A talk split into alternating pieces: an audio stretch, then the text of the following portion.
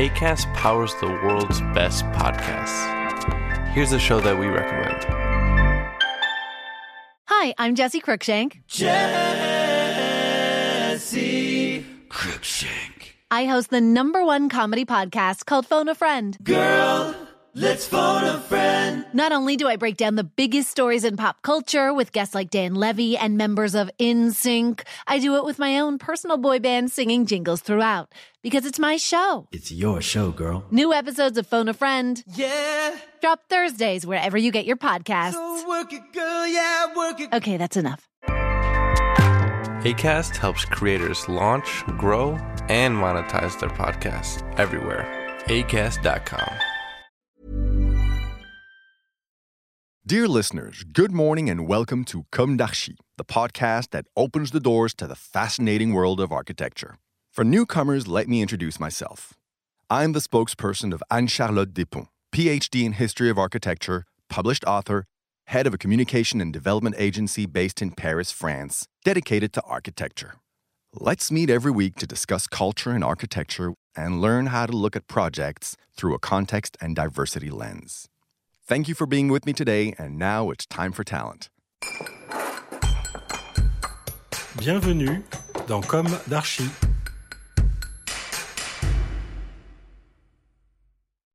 Dear listeners, welcome back to our Comme d'Archi summer series dedicated to color. In this final episode, we will be talking about the color gray. This is Esther, and I will be reading a synthesis written by Anne Charlotte. What an idea to close the cycle of the Northern Hemisphere summer season with gray. On the eve of the start of the new school year, when on the contrary we would so much like to retain the sun to keep it at its best, and on the verge of returning to our daily routine, which will inexorably lead us to the French winter grey, here in Paris at least. But although it is often synonymous with loneliness, sadness, monotony, and melancholy, grey is a perfect neutral color for highlighting all the tones. It is sacred in Eastern countries. It is above all sober, from slate grey to pearl grey via mouse or elephant grey. What elegance! Christian Dior wrote in 1946 Everything goes with grey.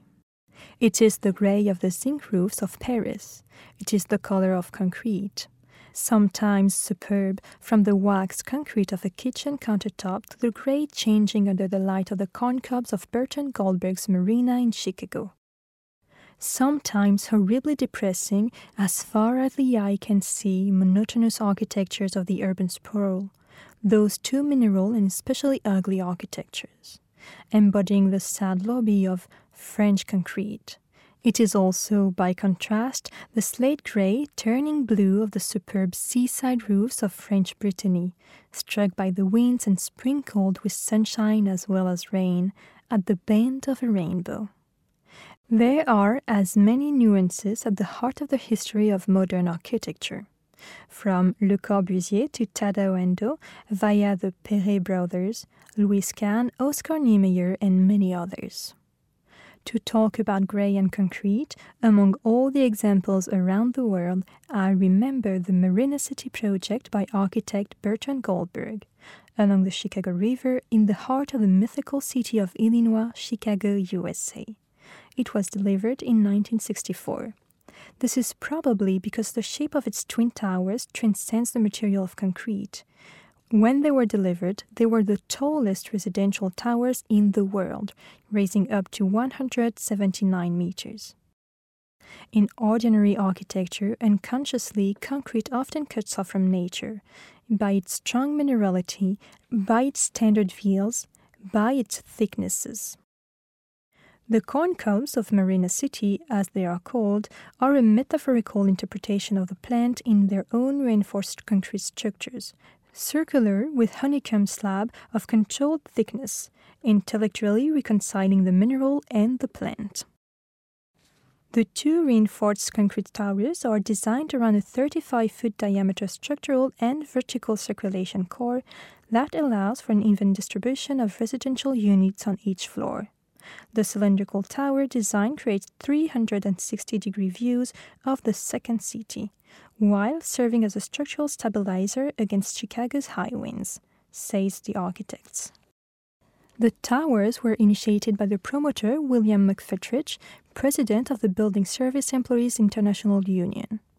In 1959, the latter entrusted Bertrand Goldberg with the design of this complex, which was supposed to slow down the urban exodus from Chicago.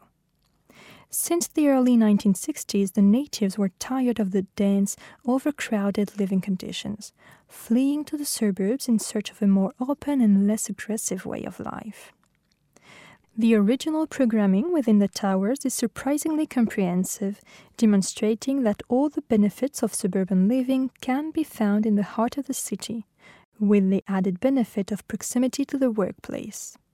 A theater, a gym, a swimming pool, an ice rink, a bowling alley, shops, restaurants, and a private marina are available for the residents. The first 19 floors of each tower correspond to a spiral car park. The 20th floor is the storage area and laundry services for the residents. The remaining 40 floors house the 450 residential units, 900 in total for the whole operation, from studios to three room apartments. The plan of each unit forms a single radius that opens onto the city. The absence of sharp corners opens up the floor plan of each flat, making it possible to move from one space to another with fluidity. The programming has changed significantly over time, with the theater being transformed into a house of blues, the office annex now housing a hotel, and the units being converted into luxury condominiums. As for the grey concrete of Marina City, it has been doing its job for nearly 60 years and does not put off anyone. Today, the flats in the Marina, a stone throw from the loop, are among the most sought after in Chicago. Marina City is an optimistic vision embodied in steel and reinforced concrete, a positive vision for the city, an optimistic view of humanity and the future, says Jane Pike in 2016. You don't get many chances in life to live in the very heart of such a powerful idea. There is no denying that we shape our world and it shapes us in return. How could I think of living anywhere else? Thank you, dear listeners. Even if sometimes we have to see life in grey, let's see it in pearl grey to go through the winter with gentleness and refinement. And before that, we still have the autumn with its flamboyant colors. By the way, see you next week for a new season of Comme d'Archi, Season 3, which we hope will be abundant and full of grey matter. This was Esther for Anne Charlotte. Goodbye, and until then, take care of yourselves.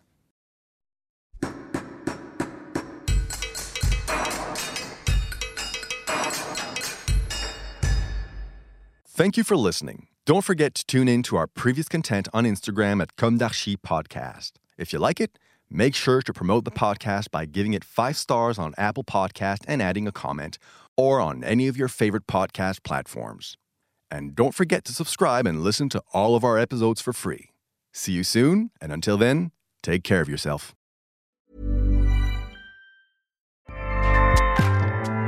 ACAST powers the world's best podcasts. Here's a show that we recommend. Hi, I'm Jesse Cruikshank. Jesse Cruikshank. I host the number one comedy podcast called Phone a Friend. Girl, let's phone a friend. Not only do I break down the biggest stories in pop culture with guests like Dan Levy and members of NSYNC, I do it with my own personal boy band singing jingles throughout because it's my show. It's your show, girl. New episodes of Phone a Friend Yeah. drop Thursdays wherever you get your podcasts. So work it, girl. Yeah, work it. Okay, that's enough. ACAST helps creators launch, grow, and monetize their podcasts everywhere. ACAST.com.